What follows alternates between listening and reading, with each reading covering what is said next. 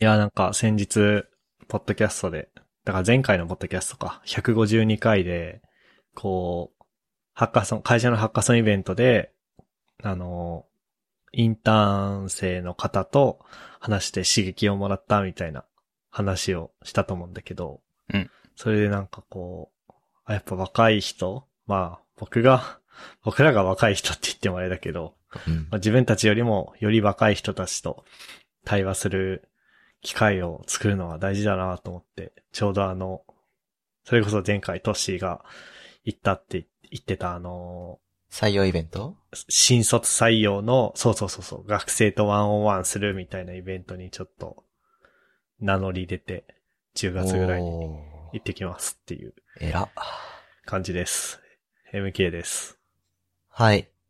あのー前回のポッドキャストで、その、いわゆる勉強に関するいろいろな意見を求めたと思うんですけど、全然見てなくて、あの、回数をびれてました。すいません。後で返します。今日返します。トシです。はい。えー毎日散歩してるんですけど、朝の散歩がもう寒くなってきて上着がいるかなと思いつつあります。ふっくんです。北海道はもうそんな季節か。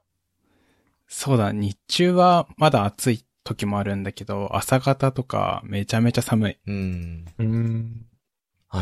あれか、言っても東京も22度とか24度くらいまでなんかね、最近ね、うん。落ちてて、で、日中は本当に32度とかまで、カンカンに上がって、暑いみたいな。 32まで行くかね。29か30行くか行かないかぐらいじゃない最近。あ、そううち、下は24の上は33とか、今日、あったらしいから。あ、本当あ、僕の住んでる地域はそんな感じですね。まあそうだね。そっちの方が、その、都会だからさ、ヒートショック違うな。ヒート、ヒヒートアイートラアイランドだね。ンド。うんヒートシそョッっク。ちはね、こっちは下が23の、上が29ぐらいかな。なんか、血圧の話みたいだけど。 確かに。ヒートショックってあれだっけ寒いところからと、あ、違う、あったかいところから突然寒いところに行ったそう時そうそうに、お風呂上がりに。心筋が冬、冬のお風呂上がりのやつだ。うん。お風呂上がりとか、あの、便座、布団にぬくぬくしてるときに、突然トイレに行って、冷たい便器にケツを触れたら、心臓が苦しくなるみたいな話よね。そうだね。懐かしはい。まあそんな感じで。そうね。い。はい。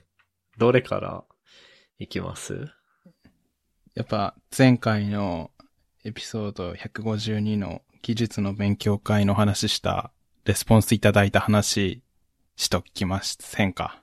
しときますそうか。はい。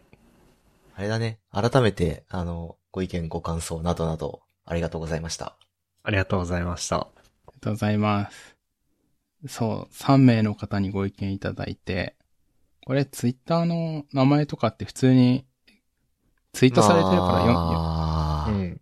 パブリックなアカウントで、ハッシュタグつけてツイートしてる分には大丈夫じゃないいっか。えっと、マニーさんとミューミクスさんと STKTU さんがレスポンスくれてめちゃめちゃ嬉しいです。嬉しい、ね。ありがとうごあざいまりす。がとうございます。で、それぞれあれですね。えーっと、まず、環境、あの、自分でしたい勉強を内容を選んでやったりとか、うん。あの、時間的に余裕もらえてたりとか、成長を望んでくれてるっていう信頼感がやっぱ大切なんじゃないかな、みたいな話とか、うん。あと、勉強について、内発的にする勉強と外発的にする勉強の間に、グラデーションみたいな、その、勉強のモチベーションっていうのがありそうだよねっていう話と、うん。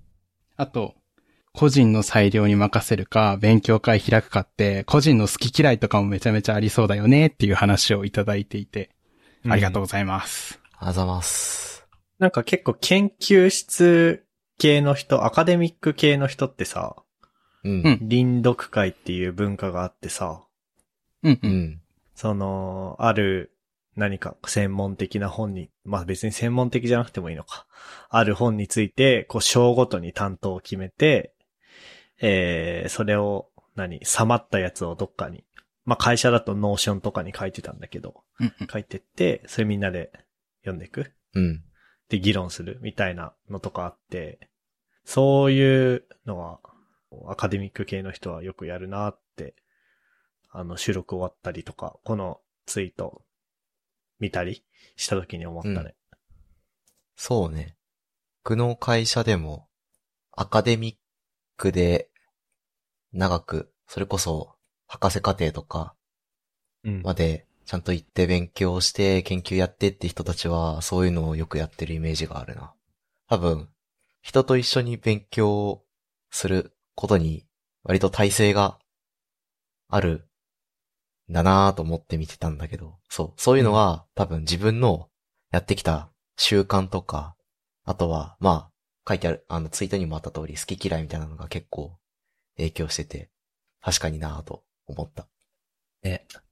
は、自発的に内容を選んで勉強をして、その勉強をしたっていうことに対して、まあ、ちゃんと時間使ってもいいよっていう環境と、あとは、その上司との信頼関係とか、うんうん。まあ、時間的余裕があるとか、あとは、会社が自分が勉強することで成長ししていくことに対して、ちゃんと価値を見出してくれていて、つまり成長を望んでもらってくれている。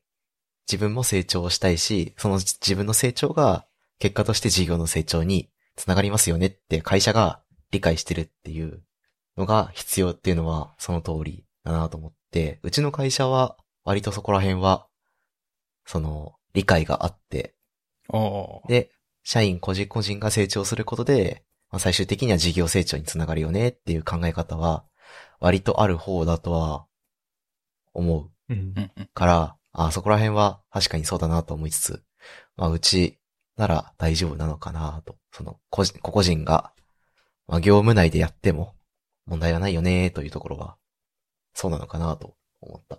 うんうん。うん。だし、やっぱりそういうのがあるよねって自分で分かってるし、言葉にして、こう、やりとりされることってさ、まあ、いわゆる心理的安全性の形成に、に近いことが起きるから、あそういうので、やってもいいのかなとかっていうのが、こう生まれないうん。こう、まっすぐ取り組めるっていうのが生まれるので、が、で、なんか、そういうのがちゃんと明示されてるといいよねとも思った。なるほどね。まあ、結構エンジニアはわかりやすいよね。その、わかりやすいね。なんつうの、スキルをアップしてもらうことが、こう、あの、会社の、にとっての利益になるよっていうのは、多分、まあ、前回さ、ウェブ系と、いわゆる SIR 系で文化が違うよね、みたいな話とかもしたと思うんだけど、うん。その、自社で抱えているエンジニアがスキルが上がると、えー会社にとっての価値も上がるっていうのは、その、何々系とか問わず分かりやすくてさ、うん。むしろ SIR 系の方がさ、ちょっと文脈違うけど、資格とか取ってもらうとさ、あ、の、単価上げられるじゃん。うんうん。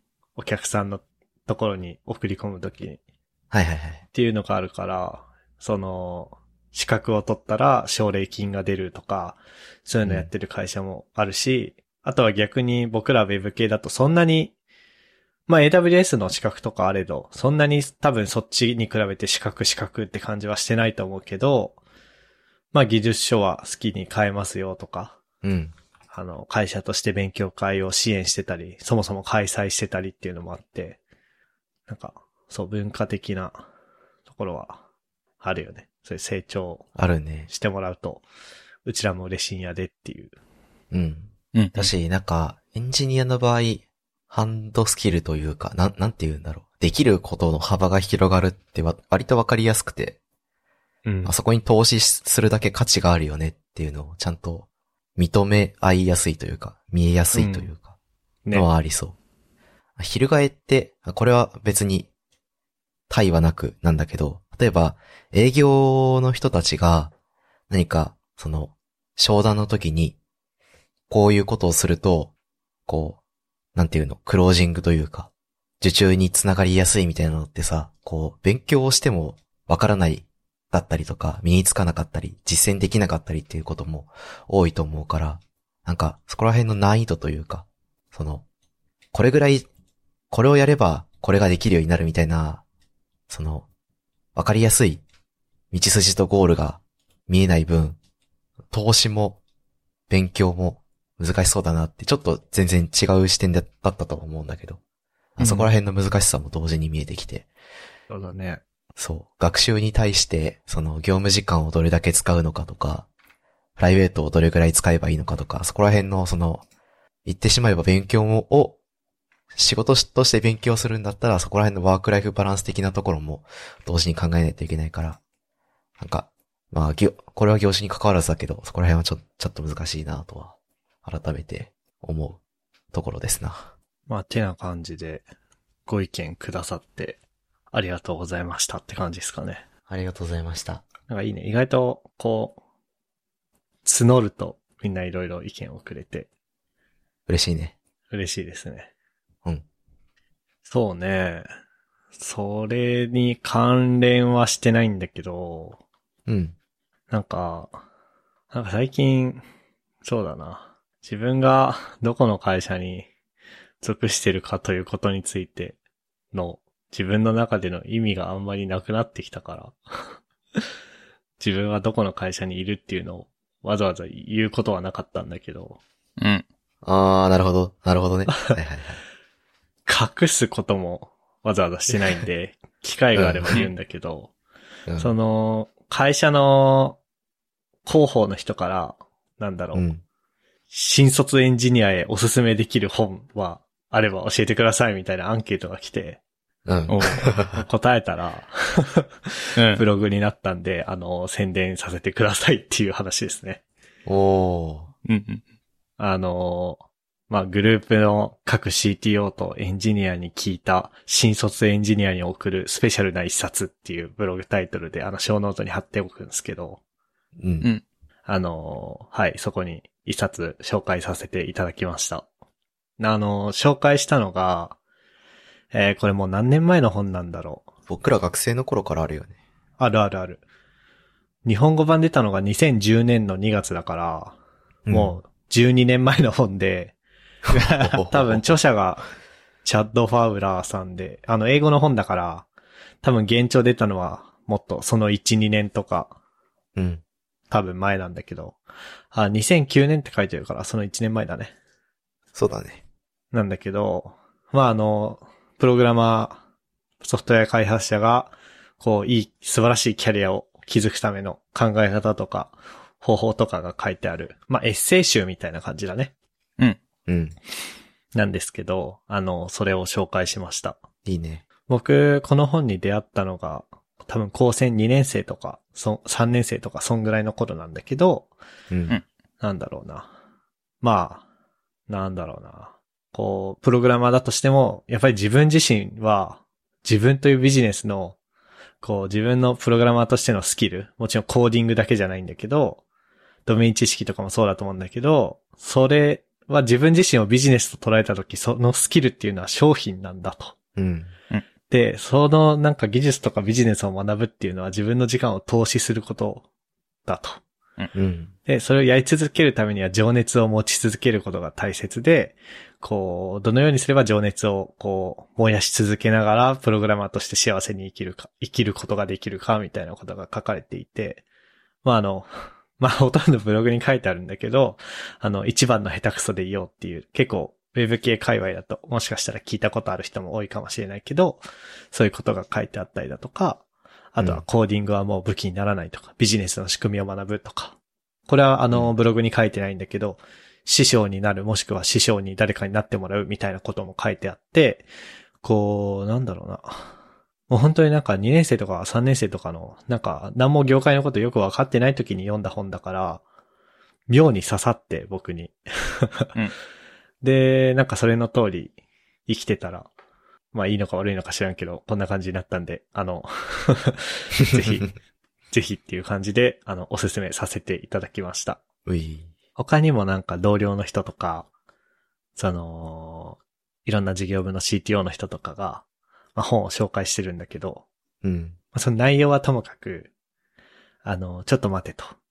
えっ、と、これね、ポッドキャストのね、エピソード133、今年の4月ぐらいかなの、そうだよね。春エピ先やソーったドよね。で、そうそうそうそう、話したんだけど、新人にそんな本10冊も20冊もおすすめするとか、アホかみたいな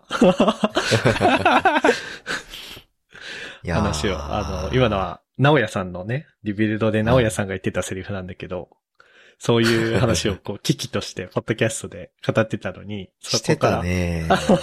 半年も経たぬうちに、こう、何会社の広報の人に、おすすめの本教えてくださいっつって、Google フォーム投げて、はーいっつって答えるっていう。あ、なんか僕もこういう大人になったんだな、みたいな、ふうに思いまダしたっブていうル、。ダブル、ダブスター、ダブスターダでブすねルスタンダード。まあ、あダブのステップではなくブログの中でおすすめされてんのは、えっとね、1、2、3、4、5、5冊だけだから。う。うんん。でもこの、あの、あれだね、1人2冊 そうだね。を、あの、紹介してる人がいるから、6冊か。なので、うん直哉さんの言う10冊も20冊もではないんだけど、 多分数が問題じゃねえよな、と思って。まあでもこれってあれだよね。そのさ、うん。その、げエンジニアだったらこれぐらい読んでて当然みたいな感じじゃなくて、あ、ではない、ね。僕は、なんかエンジニアとして生きてきた中で、その価値観とかマインドセットを形成する元になったす特別な本っていうのがあって、これはこういう本だよみたいな紹介の本だよね。紹介の記事だよね。確かに、確かに、読むべきとかじゃないもんね。自分にとあそうそうそっうて、ス自分にとってペシャルですっていう。あ、そうそう。自分にとってこういう意味があったよ。こういう風に感じているよっていう本だから、そう。我々の言っていることを、をこう行動で否定してるわけではない。まあ、別にしてないか。あ、よかった。じゃあ、あの、裁判長、あの、これは、い かがでしょういや、まあでも、俺は、全然いい、いいと思うけどね、その、絶対読む武器みたいなことを言ってても。なんか、それはなんか、うん大人っぽくて。ちゃんと、ちゃんとなんか、世間一般の大人っぽいことをしてんだな、みたいな。考え が、考えが生まれて、それはそれで、なんかまた一味あるなぁという感じがあって、俺は好きだけどね。いや、なんかね、会社のこういう系のやつには、う。うんん。こう、積極的に参加しようっていう風に決めてて、おそー、偉い。の、いや、あんまり、会社と自分紐づけたくないんだけど、うん。でも、あの、何プレスリリース出しました。ツイッターアカウント持ってる人はいいねとリツイートお願いしますって言われたら、うん。ほいほいやっちゃうし、あの、エンジニアの方、ちょっと、あの、今採用でこういう課題があって、エンジニアの意見聞かせてくださいって来たら立候補しちゃう し、あの、ね。 あ、でもね、スラックに、スラックで、な記事のタイトルが、新人エンジニアにおすすめって書いてるんだけど、うんスラックで Google フォームのアンケートが、なんかエンジニアチャンネルみたいなところで、アットマークヒアでメンション来てたんだけど、うん。 これはね、皆さんのスペシャルな一冊を教えてくださいとしか書いてなかった。ああ、どういうことになる使ほどうよっていう前振りはなかったわけだ。うんとね、インターン生の、インターン生におすすめさせていただきたいっていうふうに書いてたね。ああーなるほど。で、あ、で、テックブログで記事化するとは書いてたんだけど、新人エンジニアにみたいな感じでは書いてなかったから。はいはいはい。まあ、インターン生2だからニアリーイコールだとは思うけど。うんうん。 そう、ではそう、せ、セーフ。ではあるがセーフですまあまあまあまあまっていう感じで、まあまあまあの、ショーノートにリンク貼っとくんで、あの、もしよかったら、他にもね、あの、いろんな本紹介されてるし、多分僕の本結構、ぶっちゃけ古いと思うんで、あの、あ。うん。はい。誰だっけどっか、どっかで誰かが話してたけど、その古い本。例えば達人プログラマーとかさ、うん。あるじゃん。なんかああいう、うん。ちょっともう出版されて時期が経っちゃってる本については、そのなんか昔ってこういうことがあったんだなっていう、なんていうの、知識を膨らませる材料にすればいいし、まあその中で、ああ、これ今でも使えるなとか、もう当たり前だなみたいなのは、読んで自分で考えるべきみたいなことを誰かが言ってて、はいはいはいはい。だから、そう。その、古くても読む価値はあるかどうかは読んだ人が決めればいいという。そうだね。それで言うと、うん、全然情熱プログラマーに関しては古いけど、読む価値がある部で、分。結構さ、うん。もう、エンジニアとしてとかよりもビジネスマンとしてどういう風に考えてマインドセットを作っていくべきかみたいな感じのさ、結そう構そうそう。ジェネラルなことが言われてる気がしていて、そうそうそなんか、いつ誰が読んでも、こう、感銘を受ける人は感銘を受ける本だとう。そうだね。思うから、で、まそのだ中で、例えで出されてんのが、うん。対比で出されてんのが、うん。まあ別に本に書いてあったよってだけで対はなく言うんだけど、うん Java と Ruby なのよ。Java と Ruby 比較されてるんだけど、おそらくこれを2022年で呼ぶんだったら、まあ、ワンチャン Ruby と TypeScript とか、Ruby と Go とか、ルビーとラストというふうにか。あの、そうそうそう。あの、読み替えてもいいかもねっていうのと、ああ、そう、だもうね一個、あのー、逆に、この本のおかげで僕はすごく学生時代からプログラマーという生き方を楽しめたかなっていう。いいね。で、今もでも大事な考え方を身につけられたかなっていうのがあるものの、ただ一つだけなんかこう、そこに書いていたことに固執してしまって失敗したなって思っていることがあって、うん。そのね、それをね、ちょっと待ってね、今 PDF 開いてね、見てるんだけどね、どこだ、どこだ、どこだ、どこだ。えーとね、まあなんか、あんまりこう、何自分のスキルセットの中でベンダーロックインされるようなものを作るなっていうことが書いてあったのね。うん。で、それ多分2022年には気にしない方がいいなっていうのも一方であって、ああ。僕、その何まあ、読んだ時に、意味をかん、深、ふ変な方向に深読みして勘違いしたからかもしれない、したっていうのももちろんあると思うんだけど、うん。僕学生時代全然 AWS とか触んなかったんだよね。はいはいはい。それがロックインされると思ったから。なるほどね。でもさ、今そんなこと言っ例えば何あの、いや、ベンダーロックインされるの嫌だから、これはちょっとしたやつだから、ラムダ使えとか言うけど、使わないみたいなこと言ってたらさ、はぁっていう感じになるじゃん。うん。そう、そうなってしまう。まあ、何読み違えてしまっただけかもしれないけど、少なくとも僕はそう捉えたようなことが書いてあって、ちょっと今パッと出てこないんだけどね。うでんそういう意味でも、ちょっと古いなっていう記述はあるかもしれない。確かに。あの、その AWS を使うことで、その AWS にロックインされて、こう、他のプラットフォームを使うぞってなった時に、うん。汎用性のないコードしか書けなくなったりとか、っていうことは多分、まあ、まあ、うーんなんて言えばいいんだろうね。まあ、お今のある仕組みでは起こり得ないけど、まあそう考えることは、まあ確かにわからないことはないなって思う一方で、うん。ああ、積極的にロックインされに行くことでもっと便利になるみたいなそうそうそのはあるし、その、AWS とか、AWS は特にそうだと思う。その、AWS って Amazon が必要だと感じた EC サービスを展開、発展、普及させていく上で、こう必要だと思ったソフトウェアを、こう、外販しているっていう性質もあるから、潰れないっていう、潰れ、え、向こう10年はまあ潰れないだろうみたいな目算があるから、まあ、自分からというか、積極的にロックインされに行くのも、まあ一つ、価値かもしれないね。今にとっては。と思いました。で、MK の話に戻ると、う。うーんとね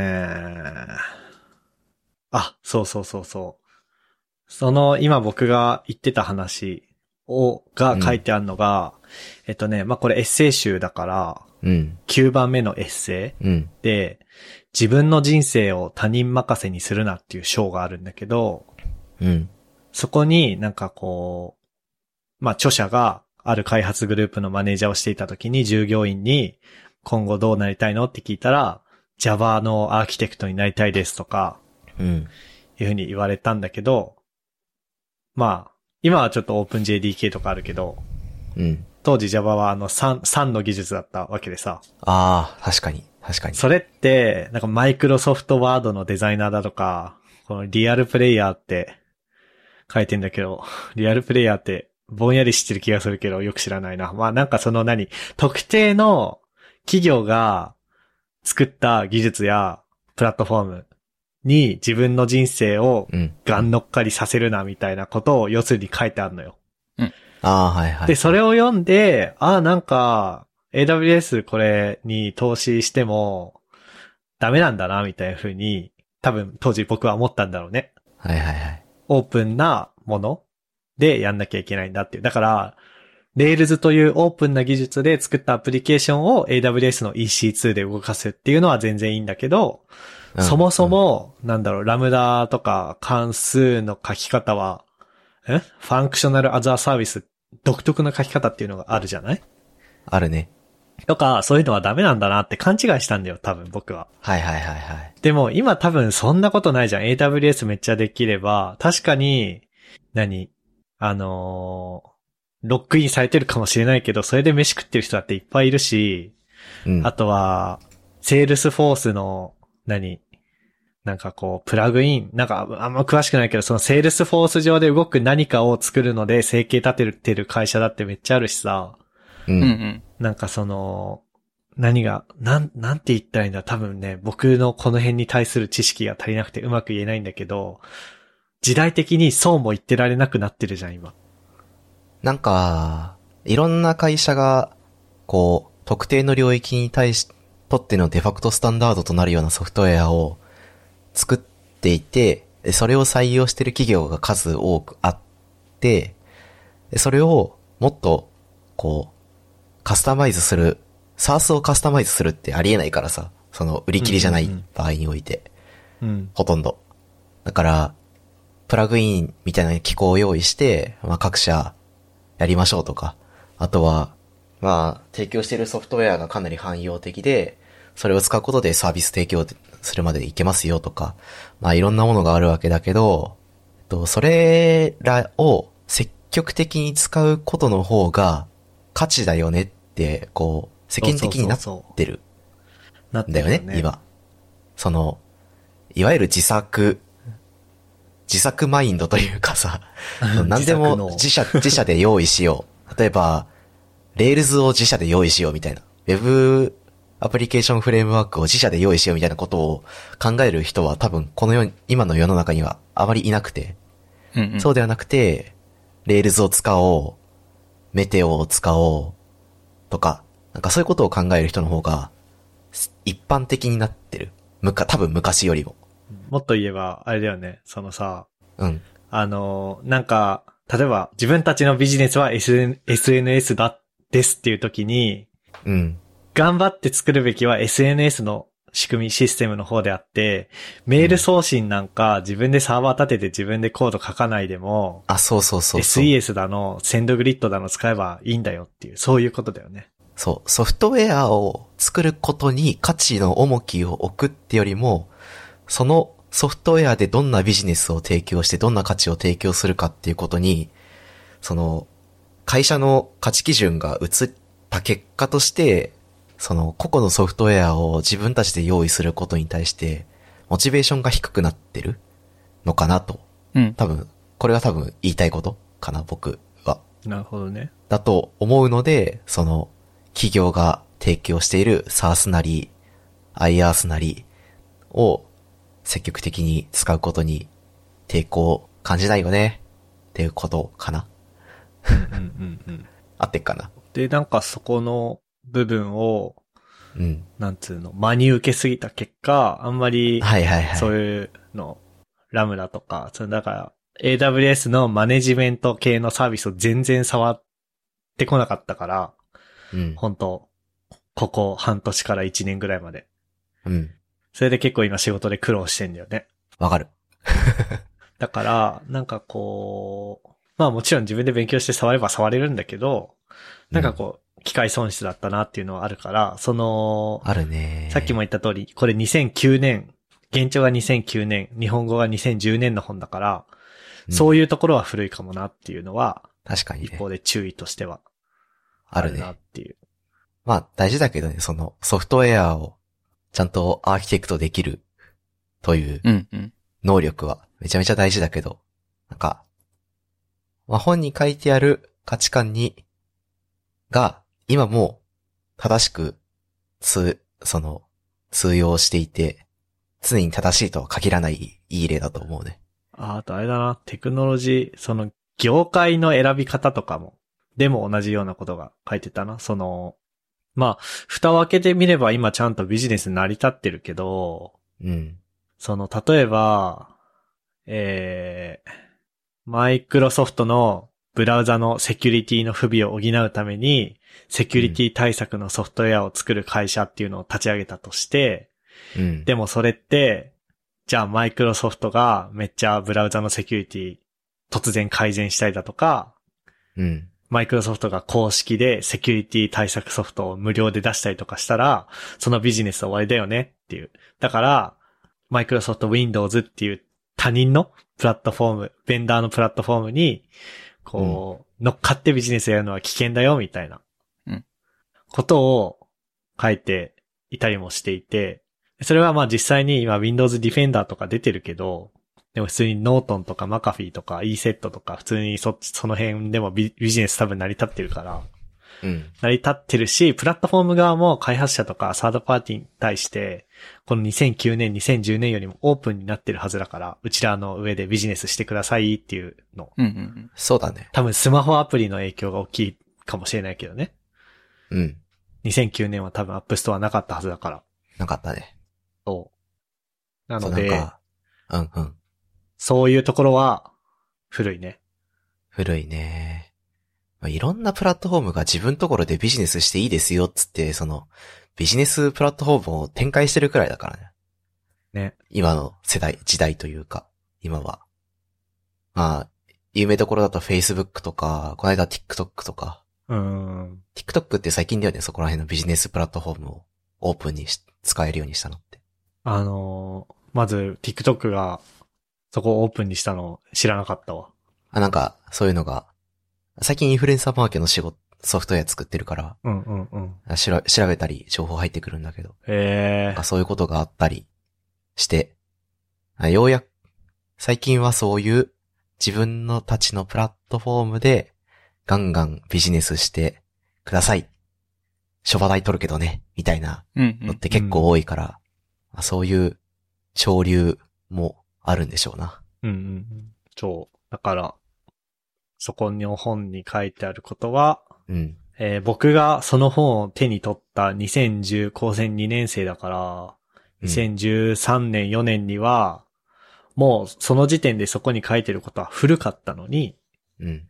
僕はそれに気づけずに固執してしまったっていう反省もあるから、うん。うんうなんんかこう、なんだろうね。別にアドバイスみたいな感じじゃないけ ど、あの、ご、ご注意をっていう感じかな。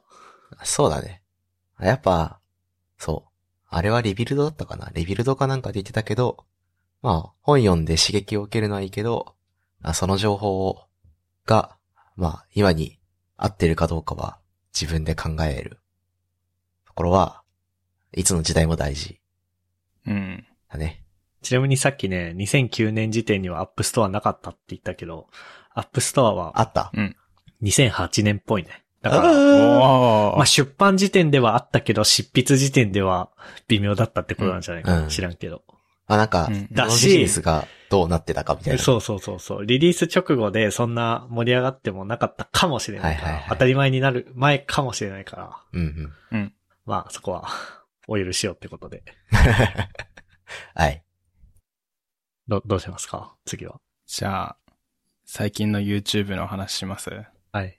最近の YouTube の話。最近の YouTube って言うとなんか、あれだけ ど、企業としてうんぬんかんぬんみたいな感じになっちゃいそうだけど、うん。僕が最近見てる YouTube の話なんだけど、うん。あの、桜井正宏さんっていう、あの、カービィとかスマブラのディレクター、ゲームディレクターやってた人うん。が、最近個人チャンネル作って、へえ。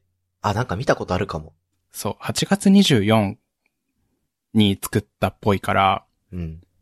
今日9月1だから、ほんと最近なんだけど、あの、桜井正宏のゲーム作るにはっていうチャンネルがあって、そのクオリティがえぐいし、あの、なんで作ったのかっていう思想もめちゃくちゃ、なんていうか、めっちゃ得積むやんみたいな。え、すごっみたいななんか思想で、クオリティに圧倒されてますっていう話がしたかった。おーすごいよね。え、見た今、見た見た、いくつかお見たんだけど、今日9月1日時点で2、4、6、7個動画が上がってて、うん。で、5個ぐらい見たんだけど、あの、まあ、最初のこのチャンネルについてっていう説明の動画だけ7分ぐらいあったけど、うん。あとは3、4分ぐらいのちょっとしたチップスゲームそう作だりねのチップスみたいな。で、その技術的な話というよりは、なんていうの、ゲームデザインのうん話だね。そのデザインっていうのが、和製英語としてのデザインというよりは、な、なんていうのなんてんだ。ゲームデザイン設計設計だね。し仕組み。あの、ゲームバランス的な話かな。そうそう。まあなんかうん、面白さに UX? ついて。うんあー、あ、そういうことか。はいはいはいはい。例えば、なんか、まあ一個面白い動画、例えば大事なところはストップっていう3本目の動画があって、うん。そこでは、これ4分の動画なんだけど、そこで言ってんのは、そのなんか、こう印象付けたいシーンはあえて止めたりとかするといいよね、みたいな話が書いてあって、うん。例えば、巷のシューティングゲームとかって、あの、まあ、打ち合いしてて敵の弾に当たって体力なくなったら死ぬじゃん。爆発するじゃん。うん。それ、なんか、シューティングゲームやってて、そのままスムーズに死ぬと、あ、あれ俺今当たったのってなるんだけど、うん。こう、弾に当たって死ぬ瞬間にちょっと画面を止めることによって、弾が自分の木に食い込む様子をしプレイヤーに視認させて、ああ、当たっちゃったー、ああ、死んじゃったーっていう体験をさせることができる。うん。ちゃんと死んだことに気づくみたいな。はいはいはい。とか、あと、あれだよね。スマブラの確定演出。うん。その、吹っ飛びで死ぬの確定した時はカキーンって一瞬画面止まるじゃん。あー、キャラも止まるし、そのカキーンっていう音が鳴るまでの一瞬のラグというか、ためといそううそうか。そう。もうちょっと止まるし、そういうなんか大事なところは止め、止めるみたいなチップスが話されてたね。なるほどね。あー、いいね。なんか、そう。何事もスムーズすぎると、あれ大丈夫かなみたいな。なんか、その、体験の、体験の緩急的なものがあんまりなくて、あー、うんみたいな、こう、な、納得感というか、がないことがあるのは確かに思う。何のゲームやってる時だったっけなあ、ちょっとそういうのがあって、うん。あれ今の何みたいな。うん。その何が起きたかわかんないんだけど、なんかわかんないけど自分が負けてるとか、うん。なんかそういうのは結構、最近あったんだよね。なんかのゲームであったんだけど、忘れちゃったな。まあ、あの、エスケープフロムタルコフは大体そうだけどね。あタル コフ、タルコフはさ、あ、でもちゃあんとれはそういうスリル。わを楽しむゲームだから。ーって そうだね。ちょっと話 が違うそかうら。そうそう。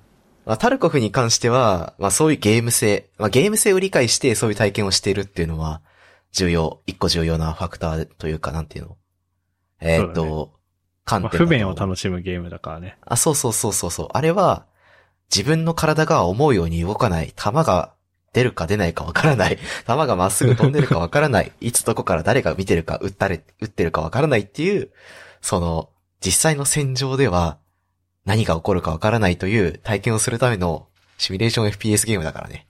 うん。 ちょっと熱く語ってしまった。まあ、なんかのゲームでその体験をしたのね。あ、そうそうそう。っていうのがあって、まあ確かにその時、このゲームあんま好きじゃないかもなって思ったし、なんか、何が起きてるかわからないとさ、ユーザーはちょっと、こう、不快というか、素直に楽しめない。それ以外のところが楽しくても、みたいなところうはん。あるなって、今の話聞いて、思い出しながら考えてた。なるほどね。うん。タルコフに関しては、ゲーム性なので諦めてほしい。うん。うん。あ、でも、そう、思う場面もあったから、うん。ですね。大事。確かに大事だなと思った。あとはなんか、そうなんか、ふっくんの話題なのに僕は語っちゃったけど、面白い動画とかありますか、ふっくん。あ、それで言うと今の話って、うん。あの、リスクとリターンっていう3日前の動画でちょっと話されてて、うんうん。おあの、難易度と、うん。あと、一般化、えっと、要は手に取ってくれる人の人数と難易度ってある程度比例してたりとか、どこにゲームの面白さを置くかとか、そういう話もされてて、うんうんうんそう、そういう意味ではね、あの、カービィを例に出してたんだけど、うん。うん。うん。あの、と、当時、あの、星のカービィ第一作が出た当時って、あの、落下したら即死。うん。まあ、カービィもそうなんだけどね。うん。あの、マリオとかさ、落下したらそし、あの、即死で難易度が高かったんだけど、うん。あの、ホバリングってあるじゃん、星のカービィは。あるね。それで難易度を、えっと、ちょっと簡単にしてあげて、あの、一般層にもっとあー、なるほどな。やす、受け入れてもらうようにし、ちょっと狙ったんだよとか、はいはいはい。そう、そこの調整、ゲームバランスとかの話もあって、うん。めっちゃおもろいというか。そうね。あカービィの、その落下に対する、うん。なんていうの、ユーザーの、いかんともしがたい、その落 下して、こう死ぬのが分かってて、あ、よくマイクラとかであるさ、その、マグマの上にクモの巣置いといて、落とし穴にして、こう自分が死ぬのをまざまざと理解させるみたいなさ、 罠あるじ ゃんああいうるるこう自分が、あ、これゲームオーバーになるんだなってことをまざまざと理解させるよりも、こうな、なんとしても抵抗するみたいなさ、ある、 そういいうところでちょっと難易度を調整するのは確かにそうだ、そういうのはあるなぁと思った。で、さっきのタルコフの話にちょっと戻るんだけど、うん。うん。タルコフは、まあ体験としてそもそも、簡単に自分がキルされる。うんし、相手を簡単にキルできるゲーム。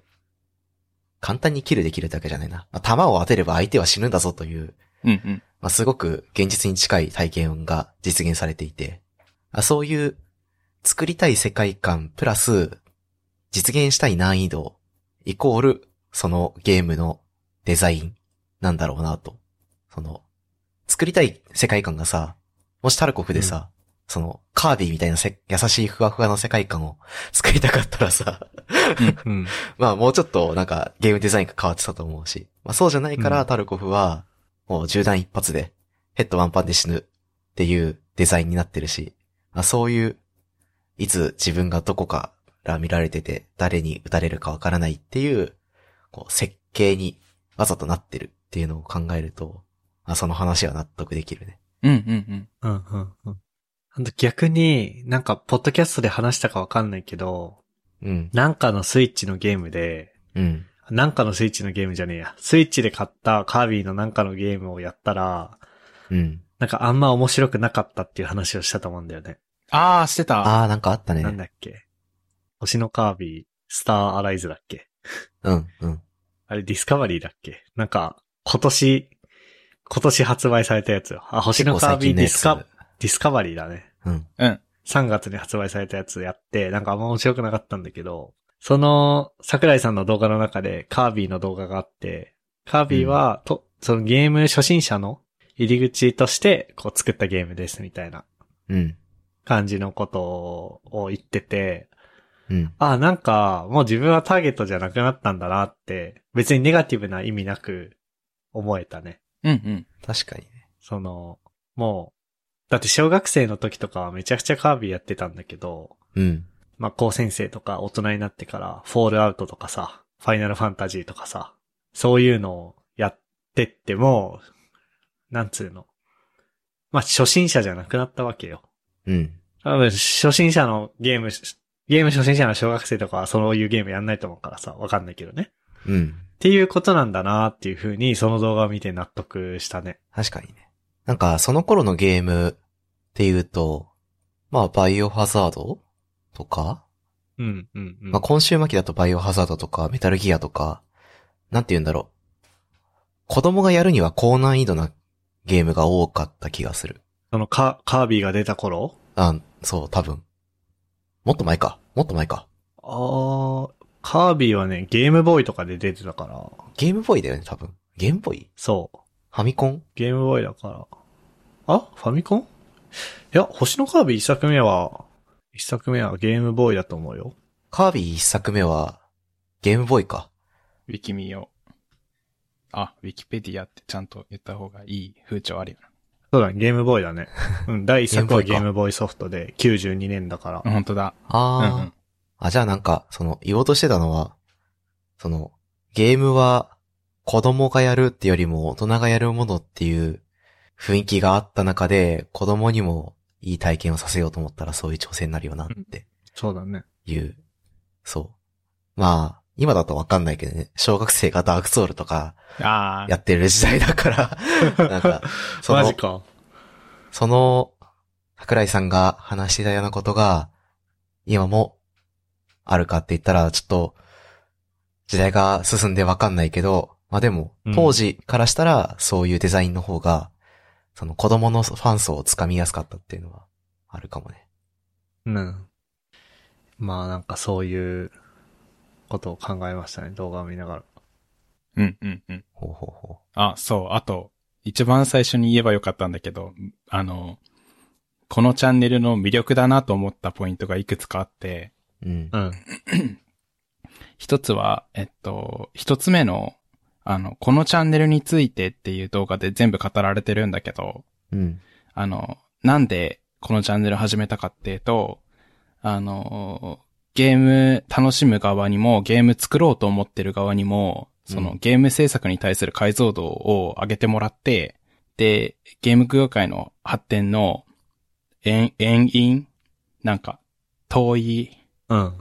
原因、原因って言ったらあれか、なんか、きっかけになればいいよね、みたいな。うんそうそうそうそうそう。まあ、ちょっとでもゲーム業界が盛り上がればみたいな言い方をしてたね。してた。で、なんか、その英語版のチャンネルもあったりして、翻訳が必要だったりとか、編集さん雇って編集してもらったりだとか、うん。それも全部広告つけないで、あの、まあ、赤字覚悟でやる、やるよ、みたいなこと言ってて。うん。え、なんか、マジかよ、なんか業界の第一人者として、あの、ゲーム業界どうなっていくんだっていう人は結構いるけど、実際に行動していくって簡単にできることじゃないし、え、すごーと思って、うん。そうね。なんか、どんだけ得積むねんと思った。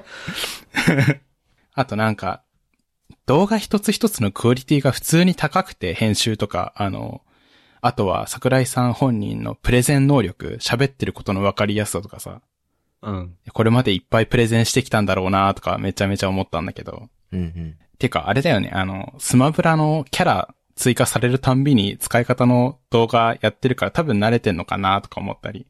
うん。で、なんかね、あの、なんていうか、パワポでスライド作ったりとかしたことあったから、なんか、画面の見栄えっていうかさ、動画とスライドでまた違うけど、なんか、めっちゃ参考になるというか、すご、わかりやすって思うところあったりとか、うん。喋り方だったりとか、なんか、吸収しようと思えばすごいクオリティだからさ、なんか、どんだけでも吸収できるなと思った。あ、なるほどね。そう。えー、あ、そうなんや。ゲームのチップスの他に。うん。なるほどね。そういう観点があったか。そうそうそう、そういう目線で見ちゃったり。あ、あとは、あの、すごい人が分かりやすい話してるのって、素直に見てて楽しい、シンプルに、なんかテッドトークみたい、見てるみたいだそうだなねとか思ったり。うん。そう。普通におもろい。それが、あの、見やすいようにさ、最近の風潮、短時間の動画、流行ってる風潮に寄せてさ、う。うん。短時間で動画見れて、なんか時代に即してるというか、完璧だなと思って見てますっていう話をしたかったです。うん。うん。それが魅力かなって。見てみよぜひぜひ皆様もおすすめでございます。ちょっと僕ももう一回ちゃんと見てみよう。あのー、そう、さっき、ポッドキャストの話題コーナーみたいなところに、桜井さんの動画の話が書いてあったから、収録前に作業しながら横目で見てたから、その、う。うん。わかりやすさみたいなところは、実はあんまり、 あの、うんうんうん何横目で見ながらでも理解できるっていうことで、あ、わかりやすいだろうなっていうことは言えるんだけ ど、うんうん。その、おーって感じにはなってないから、ちょっともう一回見てみようかな。短いし、動画も。すぐ見返せんのいいね、これ。ね。そんなとこっすかね。えーそんなとこっすね。はい。じゃあ、どちらか読み上げてください。じゃあ、読むか。えっ、と、今回が153回ね。はい。えーここまで聞いていただいた皆さんありがとうございました。番組内で話した話題のリストやリンクは、ゆるふわ .com スラッシュ153にあります。番組に関するご意見ご感想は、ツイッターハッシュタグ、シャープゆるふわでツイートお願いします。面白い、応援したいと思っていただけた場合は、ウェブサイトのペイトレオンボタンからサポータープログラムに登録していただけると嬉しいです。それでは、MK、ふっくん、とっしーでした。ありがとうございました。ありがとうございました。ありがとうございました。 And now, a short commercial break. 現在エンジニアの採用にお困りではないですか候補者とのマッチ率を高めたい辞退率を下げたいという課題がある場合ポッドキャストの活用がおすすめです音声だからこそ伝えられる深い情報で候補者の興味関心を高めることができます株式会社ピトパでは企業の採用広報に役立つポッドキャスト作りをサポートしています気になる方はカタカナでピトパと検索し X またはホームページのお問い合わせよりご連絡ください。